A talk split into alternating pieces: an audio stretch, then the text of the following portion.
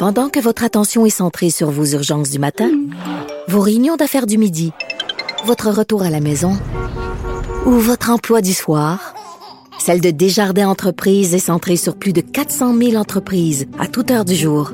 Grâce à notre connaissance des secteurs d'activité et à notre accompagnement spécialisé, nous aidons les entrepreneurs à relever chaque défi pour qu'ils puissent rester centrés sur ce qui compte, le développement de leur entreprise.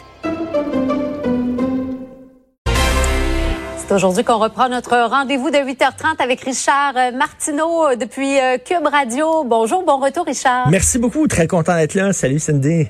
Oui, les vacances ont été bonnes, ça fait les, du bien? Les vacances ont été bonnes et comme plein de gens, j'ai découvert le Québec et vraiment, on n'a rien à envier au point de vue paysage, à la Provence, à la Toscane. Je suis allé à Charlevoix, je me suis promené un peu partout et euh, c'est le seul bon côté de la pandémie quand même, c'est qu'on est retombé en amour avec le Québec. Euh, J'espère que l'an prochain, par contre, les gens vont être un peu plus... Euh, euh, faire, vont faire attention pour leurs déchets quand ils s'en vont en région, là, puis se Ouais. ramasser un petit peu plus. C'était pas chic, ça. C'était pas très chic. Je veux te parler de tomates euh, en commençant. Écoute, je n'ai pas une... Ben oui, l'analogie. Oui, j'ai pas une chronique maraîchère, je suis pas rendu là à parler de bouffe, mais je veux parler de cette petite nouvelle qui est sortie, qui est passée presque inaperçue. La tomate Macari. La tomate Macari, c'est une tomate rose. Ça, c'est pas une Macari parce que c'est plus gros que ça, Macari, mais c'est rose comme ça Et même un peu plus rose que ça. Alors, dans quatre ans, il y en aura plus de tomates roses. Pourquoi? Parce que c'est une tomate qui est détestée dans le monde entier. Il y a personne dans le monde entier qui mange de cette tomate rose-là. Le seul endroit où on en mangeait, c'est au Québec. Et là, ça me fait très rire. Je me dis, pourquoi les Québécois aiment autant la tomate rose? Et là, il y a peut-être une métaphore. Moi, j'aime beaucoup les métaphores. La métaphore, tu sais, c'est une tomate, on dirait qu'il s'assume pas. C'est une tomate qui est timide, c'est une tomate qui est dans son coin. Elle est très sucrée au lieu d'être acide, donc elle sait pas si c'est un fruit ou c'est un légume. Est assise entre deux casseaux. Euh, elle se fait écœurer par les concombres anglais, mais elle dit strictement rien. C'est une tomate qui est dans son coin. Et, je dis, ça, ça, ressemble, ça ressemble vraiment au Québec qui ne s'assume pas au lieu d'être vraiment là. On sait qui on est, puis on défend nos valeurs, on défend notre langue.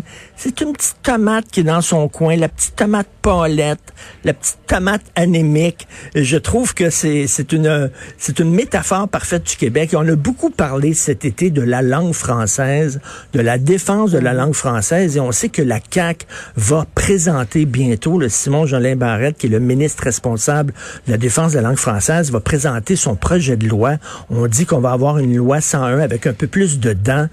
J'espère qu'on va défendre notre langue. J'habite dans le centre-ville de Montréal et c'est très difficile dans certains endroits de se faire servir dans notre langue. Et souvent on a tendance à réagir quand on se fait parler en anglais ou quand on se fait dire bonjour, hi, on a tendance à réagir comme la petite tomate Paulette, la petite tomate qui a de qui a de la misère à s'assumer puis qui dit OK, d'abord, je vais, je vais switcher dans ta langue. OK, parce que, alors donc, j'espère qu'on va être une tomate rouge vif.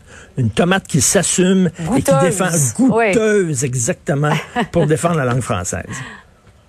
En pleine forme, notre Richard. J'aime ça. Ça va être une bonne, une bonne saison. Euh, sur une note plus, euh, Ah plus ouais. sérieuse, 15 mois de prison pour un agresseur euh, sexuel qui s'en est pris à son fils.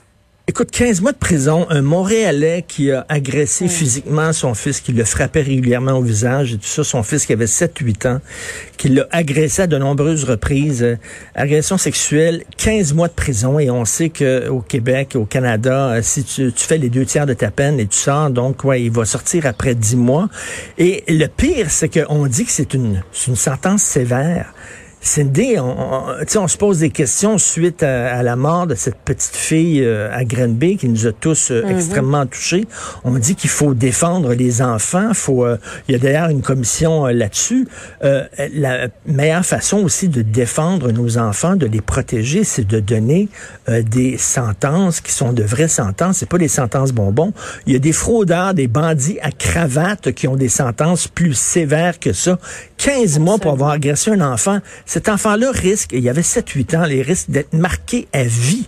Euh, sa, sa, personne de confiance, qui est son père, hein, qui devait, qui devait le protéger, qui l'a, qui l'a martyrisé. Et écoute, autre chose, au Saguenay, euh, un, un, agresseur sexuel qui a commis des agressions auprès de jeunes filles de 8 à 13 ans, il a été condamné à 30 mois euh, de prison. Après six mois, il se retrouve au, à la commission de libération conditionnelle après six mois seulement.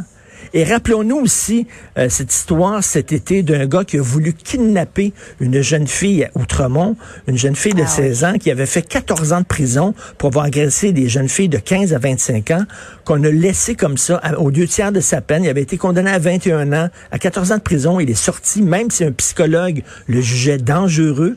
Et en sortant, ben, il a voulu kidnapper une fille. Dire, à un moment donné, est-ce qu'on va prendre euh, au sérieux les agressions sexuelles? Il y a tout un, il y a tout le mouvement MeToo ces temps-ci, mais faut donner des peines sévères aux gens qui attaquent des enfants parce que pour moi, c'est le crime le plus grave. Et 15 mois de prison pour un crime aussi grave, je trouve ça scandaleux. Ouais. Tu en as rencontré dans ta carrière des victimes d'agression, hein, Richard aussi. Là, on le sait à quel point ça laisse des traces. Euh, ben tout à fait. Justement pour ces gens-là.